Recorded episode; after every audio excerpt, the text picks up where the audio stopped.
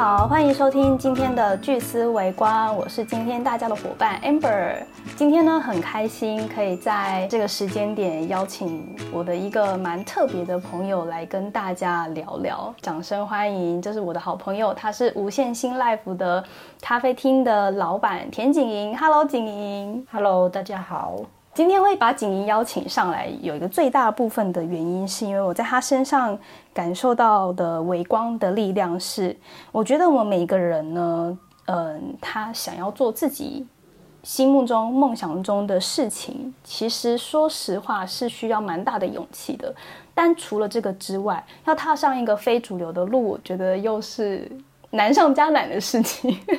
可是呢，就是自从我认识了景莹之后，就是走进这个咖啡厅之后，我发现，哎，还真的有人是这么义无反顾的，即使是自己一个人，可能这条路上一个人创业，但是他依然可以义无反顾的为自己前进。所以从我认识他到现在，我蛮就是很多时候，当我在踏进这个咖啡厅或者跟他聊的时候，我都会被他的这些行动。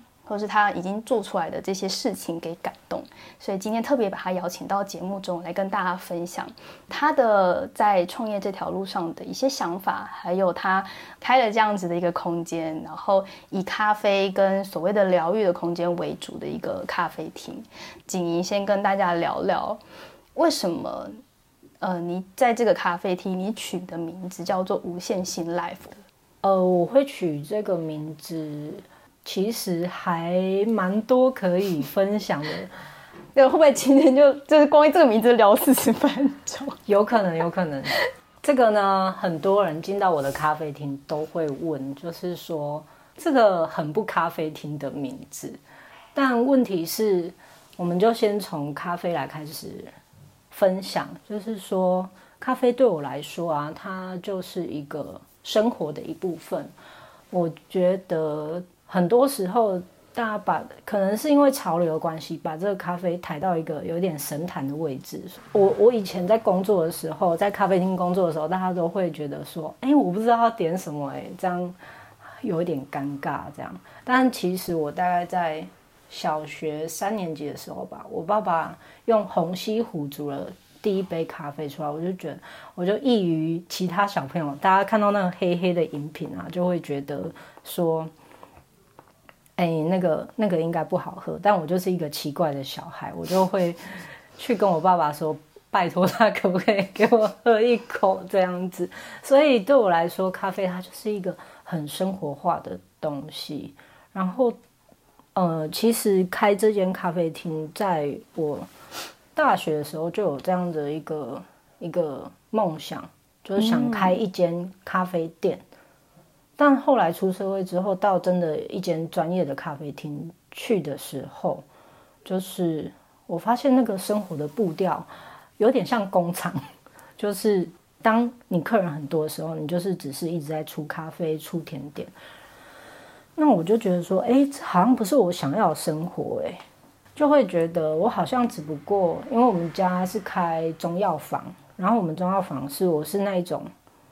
就是小时候没有假日，不太有假日的小孩，就是早上早上要差不多八点还没起床，就会被家长说：“哎，那个都几点了还不起床？是要起来帮忙吗？还是这样？”没有错，就是要起来工作的一个概念。然后我就觉得说：“哎，我好像只是从中药房改成咖啡厅。”对。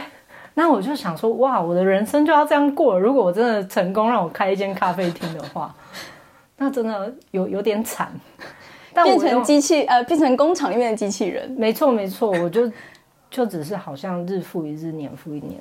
那这还好，有一种就是在开咖啡厅之前有听一个前辈的忠告，他就说，你真的想要开咖啡厅，你先有办法在开咖啡厅待两年。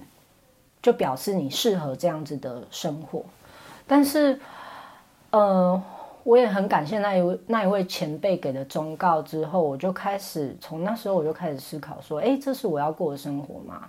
就有一部分是因为我觉得喝咖啡是一件蛮开心的事情，也很很舒压。那在就是这几年间，我也做了各式各样的工作，我一直不断换工作，换到我都觉得说，哦，我这样好很没有定性的人，嗯，但这一段期间，我刚好也有跟一些已经毕业之后做了同一个工作七八年的同学在聊，他们给我一个自信的答案，让我自己觉得是有自信的。他们就说，他们不敢换工作，因为。他们怕说出来就是他们只做了这一样工作，然后其他人、其他公司不会接受他们。他们已经过得太安逸了。我突然发现，哇，我有这样的特质，诶，就是我不怕换，而且我的人生经验很多，而且其实刚好我的特质是学习能力蛮快的，所以我大概三个月我都能上手。那个吸收量是别人的一年甚至两三年这样子，因为我在做每一个。每一件事情的时候，我都会去思考，就是说他如何做得更好、更快这一些，然后又品质不会太差这样子。呃，所以说你会取名叫无限心，有很大部分的层面是一个部分，是因为你也是探索了各种不同的生活之后，你发现生活感这件事情对你来说很重要。这个各种不同的经历，某个层面其实也是你想要分享的是。啊，我们生活可以有很多面相，不见得是说要只有单一一个面相。像你这样子，可以它有很多不同的面相，无限大，然后遵从你的心，呃，有无限的可能性的去体验你的生活。这样子另外一个面相的生活，反而对你来说是好的。所以你想把这个想法透过这个咖啡厅传达给大家吗？这是其中一部分，就是说我发现。不管是我这样子一直换工作，或者是不换工作人，都有无形中的一个限制自己，因为因为这个我有看过一个一个那个有关脑部的，我们脑部的设计，就是我们会为了要避开危险嘛，所以我们会就是选择一个，它就是个保护机制，对，一个保护机制，没错。我也是借由这个名字“无限心”，那个心是用心，然后 life。那 life 为什么不是用新生活，而是用 life？就是也有是一个世界观的一个概念，就是有呃东方文化、西方文化，其实大家都是有各有优缺点，那大家可以呃可以融合在一起。那不只是想要传达给大家，也是提醒自己，就是说规则是人定的，它是死的，那我们要怎么把它变成适合我们的？嗯，找到适性而生的方式，对。然后就是说，即使你是做了七八年的工作，我觉得也没关系。那你要怎么在生活中找出一个乐趣？其实，这个就是这个店名的核心，用心生活嘛。哎，我觉得很多人都在聊用心生活，或者是说，在也也可能刚好是因为疫情的关系吧。我自己的观察是，这几年我发现大家越来越多的在讨论。我们要走上理想生活，我觉得它可能有很多层面的关系，但疫情可能是最后一根稻草，所以它让这件事情被被挤出来，变成一个所谓显学。但我发现这么多人在谈所谓的理想生活、用心生活，好像没有这么在生活中真的实践。它比较偏向是，哎，我就是口头上说，可是他没有很具体的行动。但我蛮好奇，就是你怎么看好好生活这件事，或者是所谓的我们要踏上我们的理想生活？你你对你来说，什么是好好生活？可以怎么落实吗？嗯，其实就也跟刚刚的店名有关啊。你把它设出来之后，然后你就会开始去思考这件事情。那再来就是说，即使我用这样子的营运模式，我也会有所谓的职业倦怠，然后，嗯。然后会想要说啊，我我我就去好好找一份工作，就做就好。为什么要把自己搞得这么累？其实我都有这样的心情，但是下一秒我都会提醒自己说，那是我想要过的生活吗？我会练习让自己下一句就变成这一句的话，就是那是你想要过的生活吗？就是反问反问反问自己，嗯，就是当有比较低潮的一些。字句出现的时候，那我下一句就会接着就是说，可以啊，你可以去啊，那是你想要过的生活吗？当那个当你心里浮现的答案只要是 no，那我就会在下一步就会想，好，那我要怎么，那我要怎么，就就有动力再继续了嘛。就你会开始想，好，那我要怎么样再前进？所以是透过这样子的对跟自己的一问一答，然后你再帮自己找下一个方法。包括说最早最早你是在大学的时候就想要开一个咖啡厅，你有这个想法，然后你真的进进到咖啡厅变成员工的时候，你在这个地方幻灭。可是梦想泡泡被戳掉之后。其实你发现，你内心对于咖啡这个东西，其实还是在意的，还是喜欢的，因为它跟你的生活、你的小时候的记忆是很有关联的。可能透过这样子的这么多年来的一问一答，你慢慢帮自己去无存金，才让现在此时此刻，它你的生活是以一个咖啡厅的方式来实现所有你喜欢的东西。对。嗯，就是因为我发现大家都在抱怨，连我自己在工作的时候也会抱怨啊，就是说，哎，这不是我想要过的生活啊，我就会去开始想，那我想要过什么生活？那我也要为我自己想过的生活，讲不好听一点的话，就是付出代价，这就是代价，就是说我也还没有赚到所谓的国定的基本底薪，嗯，就大概只能就是求个温饱，嗯，但。我觉得以我在正职工作上面会获得的更多，因为我在过已经就在经营我想要过的生活，然后已经努力了这么久了，那这时候就断掉，真的是会就会觉得有点太可惜了。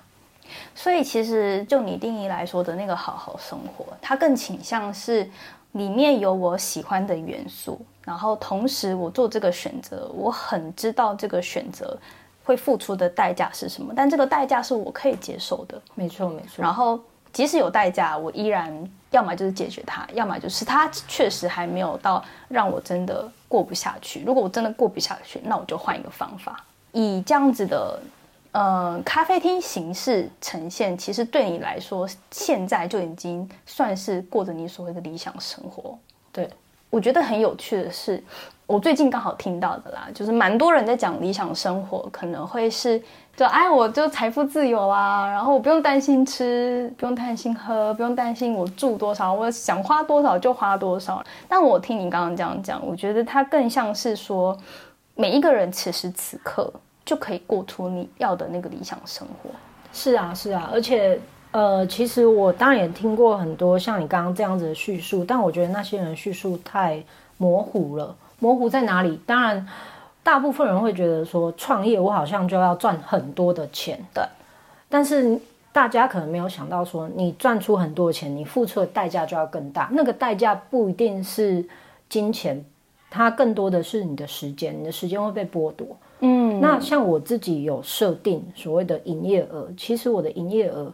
根本不是那种什么上千万、上百万，不是我。我当我知道说我可以赚那样子的时候，表示我的时间其实是不够用的，而且我没办法分给我的家人、我的朋友，所以我的设定目标只有在十五到二十万就 OK 了。就是我会觉得说，那就是我所谓的财富自由。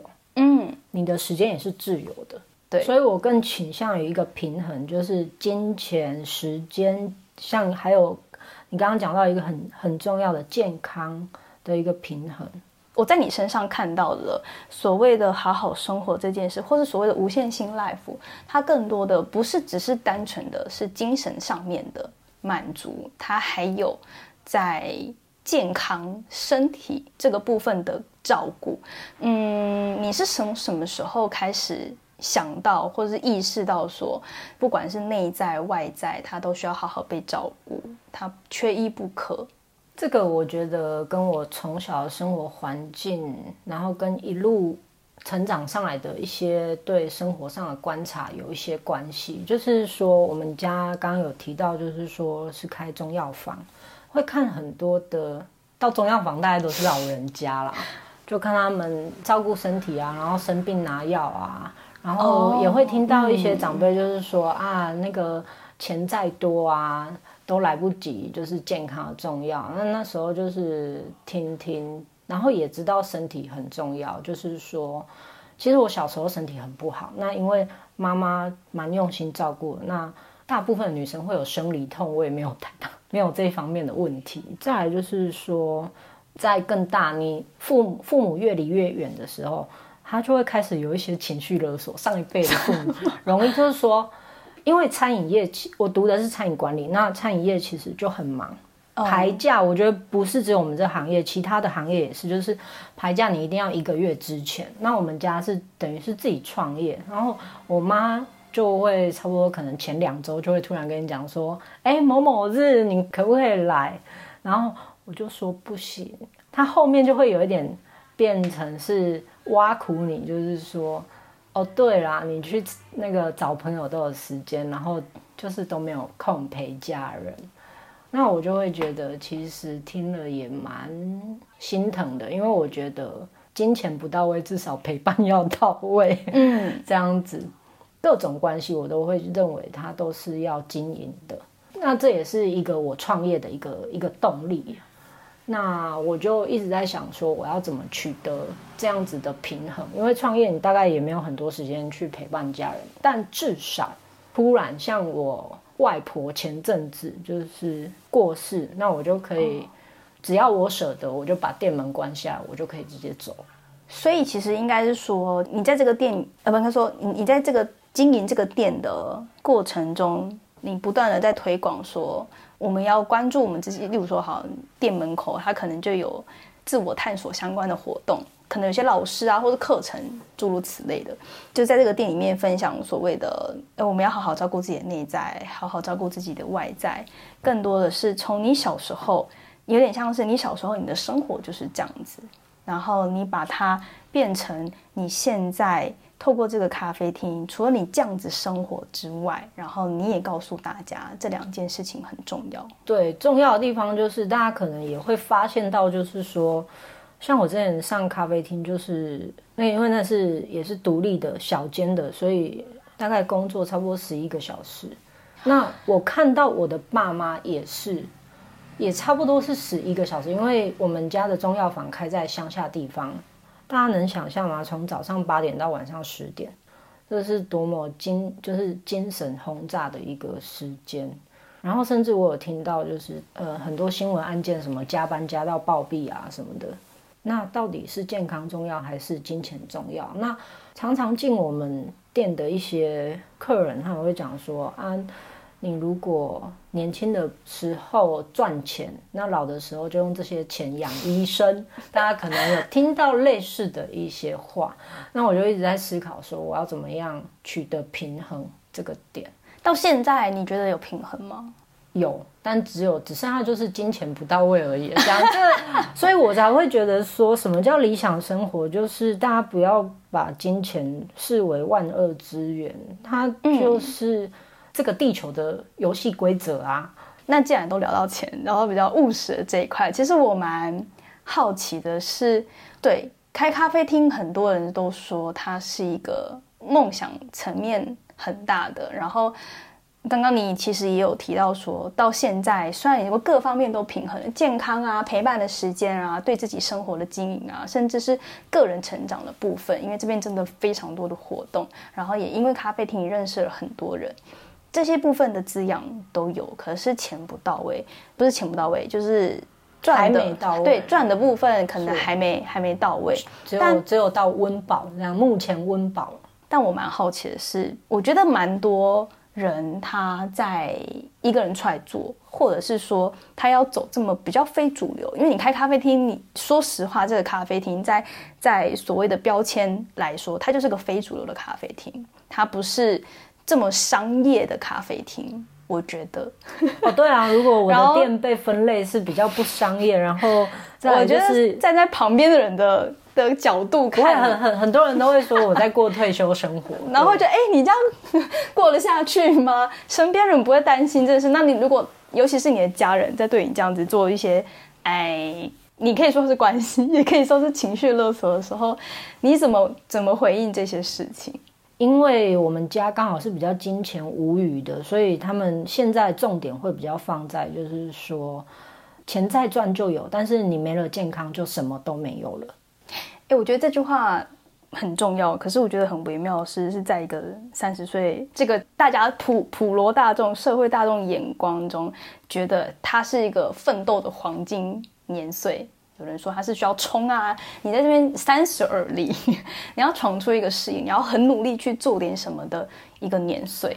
所以，所以这个就是我想要跟大家分享，你很清楚自己什么叫奋斗。嗯，你如果是大家定义的奋斗是壮烈牺牲吗？就是为公司为公司卖命，尽力到最后一刻。对，然后鞠躬尽瘁，像那个那个什么那个科技公司说啊，又有新鲜的肝出来了这样子。那这个是大家想要的吗？所以我觉得这个可以，大家可以去好好思考。然后就是说，大家都说年轻的时候可以去，才有体力去多看看外面的世界。对啊，那你都把体力花在公司了，你要怎么看这个世界？嗯，所以其实过生活的方式有很多种，不是只有局限一种。我我一开始啊，其实我一开始在访问你之前，我觉得走上非主流这条路。应该会是辛苦层面更多的，但我这样听你聊完，也不知道是你乐观还是怎么样。我觉得听你聊完，我反而觉得，忠于自己，就算是非主流的路，没有人走过的路，因为确实以这个方式开咖啡厅这件事情，很多人都在做，但是我觉得你开咖啡厅的形式又不太一样。那这样子的形式，没有个所谓的参考范本。乍看可能蛮辛苦的，可是其实因为它忠于你自己内心所喜欢的、喜需要的这些品，就是例如说我需要时间，我需要陪我家人，我需要有部分的弹性，但同时我也需要给予，然后我需要跟人家互动，我需要把咖啡放入我的生活，这些满足我的需要，反而即使踏上一个非主流的路，对你来说，其实它反而会让你有更多的踏实，跟你是喜欢的。就只是刚好，我还是会比较倾向回到，就是说，大家可以问问自己，就是说，你现在过的是你想要的生活模式吗？那你想要的生活模式，为什么一定要等到退休，或者一定要等到，比如说小孩毕业？那还有我的生长背景就是中药房嘛，那会有很多家庭会听到那些长辈会有这些的问题，大家好像都要等等等。那为什么到底要等？这就是我。也是驱使我跨出来做的一个一个动力，对，就是一直持续下去的一个一个动力来源，这样子。那刚开始在经营这个咖啡厅的时候，因为毕竟呃这个位置也不是说真的很闹区，它算是在住宅区里面的，虽然附近有学校什么的。最最早的时候，你是怎么开始经营自己的形象，然后做这些推广的？人还是要务实一点，就很单纯。这边的租金我勾得到，然后地点也还不错，就开了。哎，你是这么临时的决定开吗？没错啊，我以为你是走规划的。哎，你刚刚的那意思不是本来就是在一个规划 之中嘛？而且我有一点点，就我认识你的这个过程中，我觉得你是一个蛮走目标型的人，然后会规划的。这这个他有规划，但也有。也有呃顺冲一把顺势而为哦，什么顺势而为？就是你还是有现实上的评估。就嗯，我在进开始成为一间咖啡厅之前，我是在骑楼下去摆摊。然后那时候的我总共换了三个地方，换到最后一个地方是中山堂那边的摊位，收要收到五千块。那加上我住的地方就是九千五百块。那我就在想说。哦，那时候的营业额，我就在想说，那两万块以内的店面，我可以承担，勾勾看，感觉可以勾得到，这样子，大概会知道，就是说我我要我要经营的共享空间啊，这些其实都是在我一年多的摆摆这个骑楼摊位的时候，我就有开始一些的构想，我也会给自己一个时间点啊，就是说像。就觉得说哦，该找店面了，就是也经营一年多了，觉得可以再给自己另外一个挑战这样子。嗯，像我接下来的规划就是说，营业额该往上了，就觉得哎，两年多了，该又又拉时间警报。但是那个拉时间警报是说，哦，差不多开始要注意这个这个问题咯，它好像营业额停滞咯，它没有上升喽，你要该去看一下问题出在哪边。这件事情可能乍看是一个很突如其来的，可是其实它都在你原本内心的盘算里面，只是说事情会变成这样，并不是你原本。就设定好，哎，我在这个月份，在今年要开咖啡厅。可是你心里知道，我是会持续这个事业的，只是随着我现在的环境，然后我现在发生的事情有一些改变，是我做了调整，而变成这样子的咖啡厅。嗯，然后一直到现在，其实你都还是每一年每一年都会有所谓的回过头来检视，看看自己在经营咖啡厅这件事情上面有什么样的成效，那甚至。有诶，有不错的成效，我可不可以再帮自己设一个下一个挑战？而那个下一个挑战，可能就会让我在日复一日的经营中，就开始会有很多的灵感出现。但除了这个之外，就是刚刚还有一个问题你没有回答到，但我觉得很重要，就是呃，卖咖啡这件事情，你就需要更加。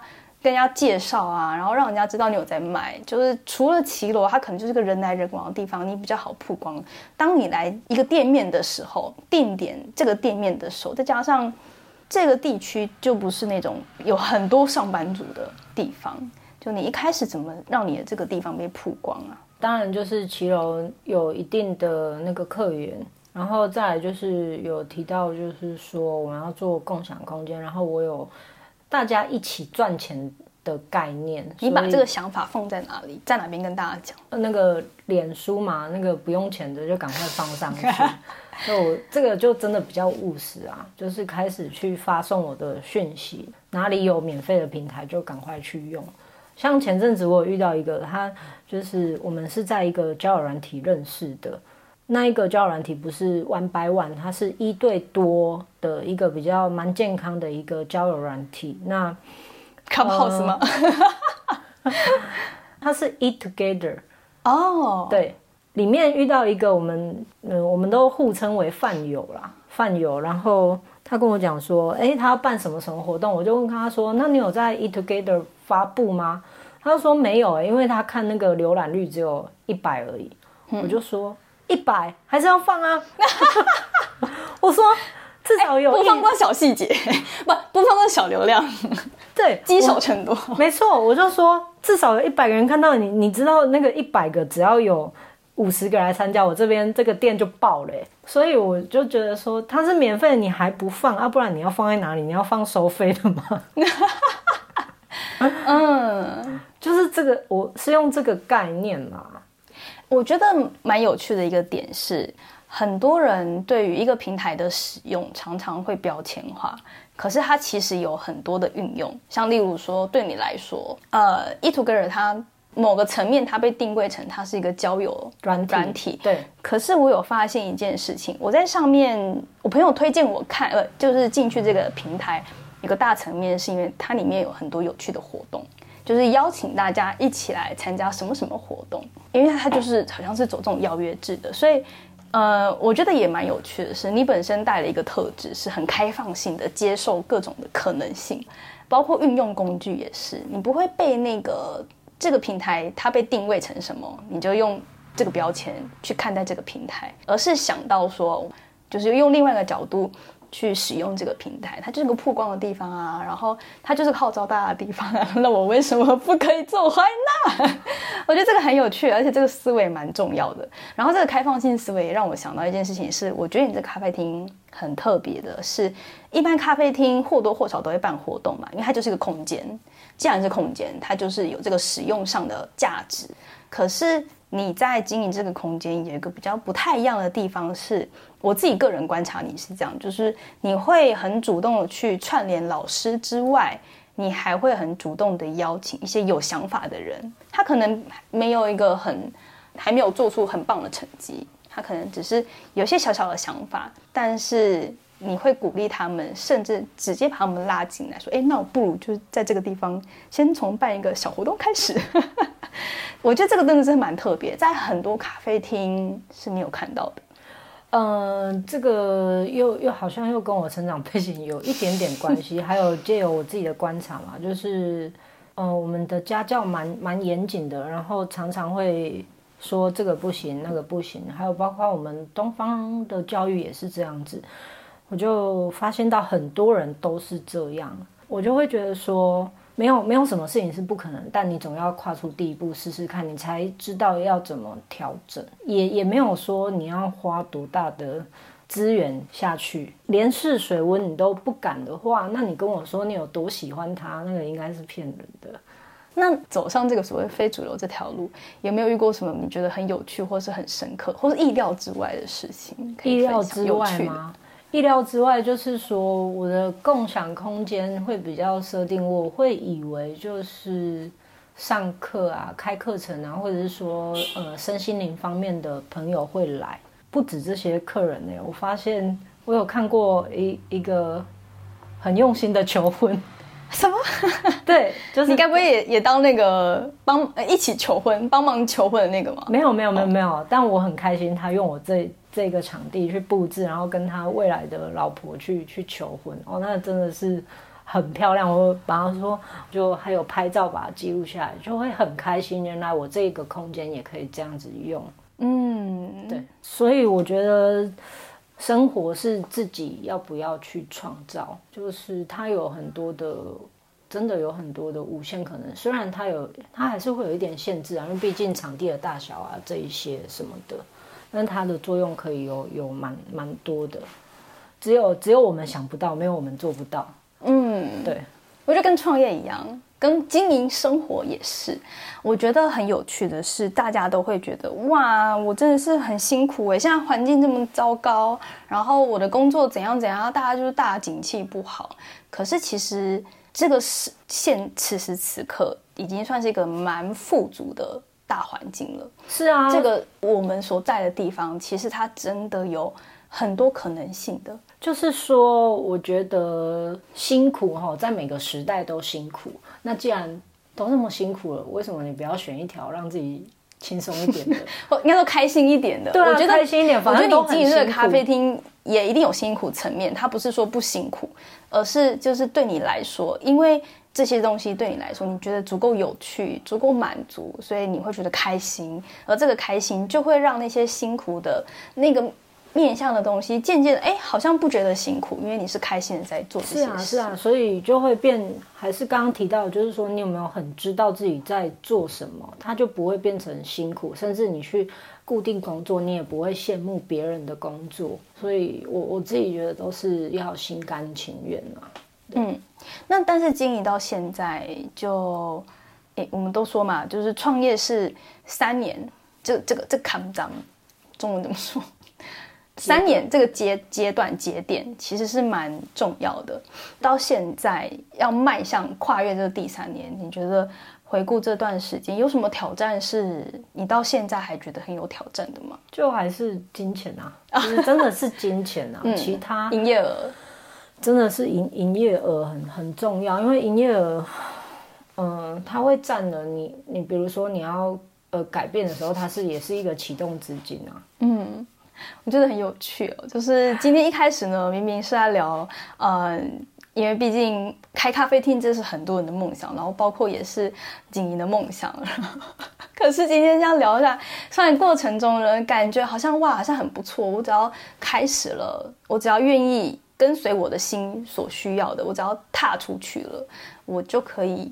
慢慢的步向我所谓的理想生活，可是不知道为什么，哎，到结尾的时候，突然觉得好像是一个就是幻灭，戳破你的现实泡泡，好像是一个劝退，叫大家不要开咖啡厅，蛮有趣的。不过，不论是在你是创业的人，或者是你现在是员工，我觉得收入不满意，不会是只有他，不会是不会是只有不是只有创业，是你今天你去当。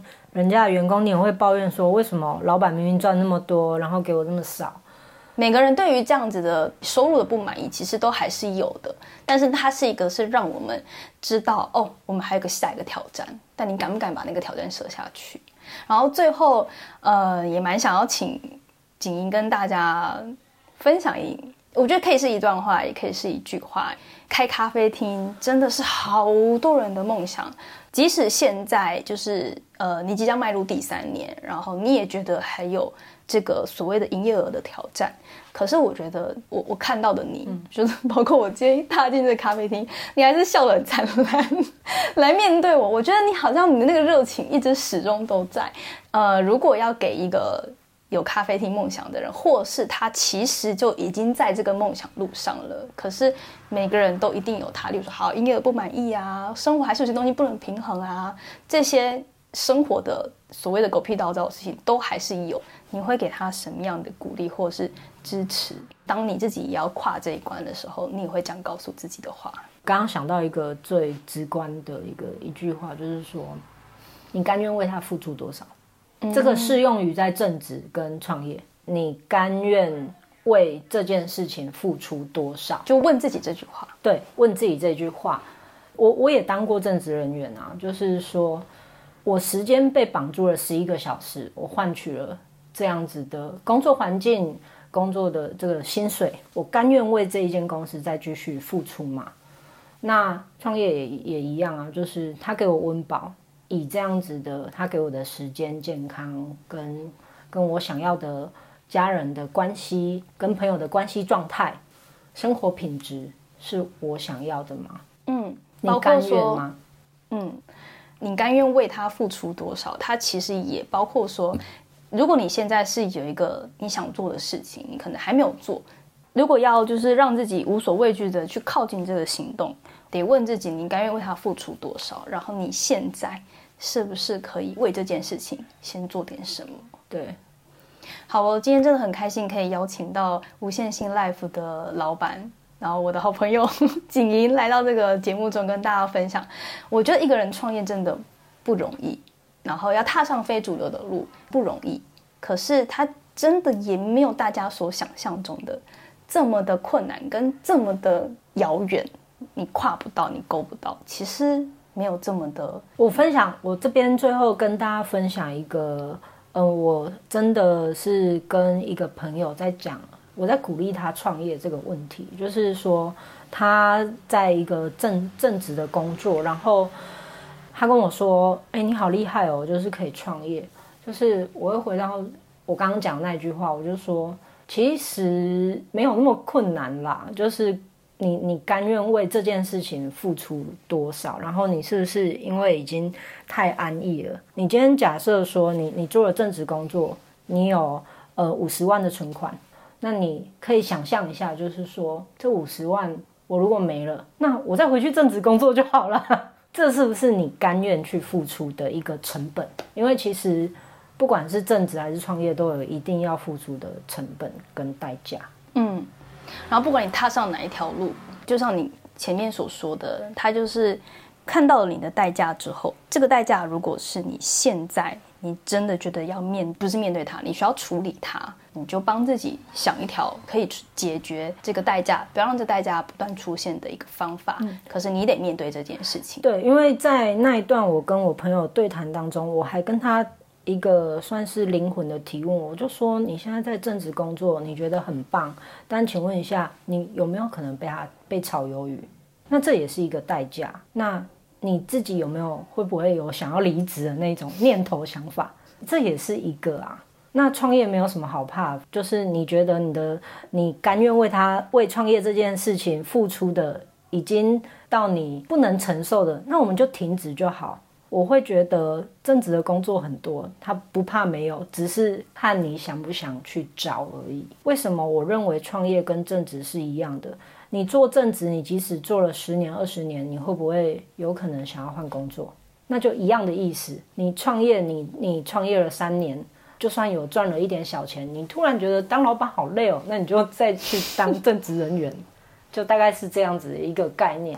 嗯，今天真的很开心，可以邀请到无限新 life 的咖啡店的老板经营。来到我们的节目中，跟大家分享他的这个创业历程，然后还有就是走上一个没人走过的路，他可能会需要面对的事情，还有他用什么样的心态去面对这些事情。除了刚刚我们所分享的这些，聊到的这些很棒的，我觉得算是价值观跟怎么做事的风格之外，还有两个特质，我觉得是。呃，我在景怡身上看到了，然后也很值得跟大家分享的是，一个是开阔的心去想象自己的生活有哪一些可能性，能不能接受新的东西进来？就是你的心其实是需要打开的，这个接受度是需要够大的，你才有可能去看见这些无限的可能性。然后还有另外一个点是，我觉得在你身上看到的，其实走进这个咖啡厅，我会觉得说，嗯，是一个风格蛮特别的咖啡厅。当我们说，哎，一个咖啡厅，或是说一个个人品牌，它要成功。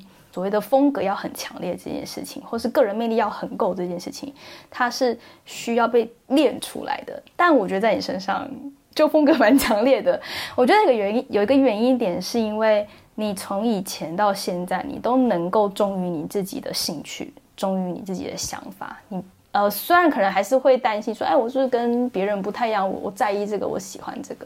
可是你更多的时候是会为你这个兴趣，为你这个想法，为你这个探索世界的好奇，你踏出去那个第一步，让它变成你生活中的一个元素，才会让你的现在可以比别人早踏上所谓的理想生活。今天真的很谢谢锦怡喽，谢谢你，拜拜，拜拜，谢谢大家。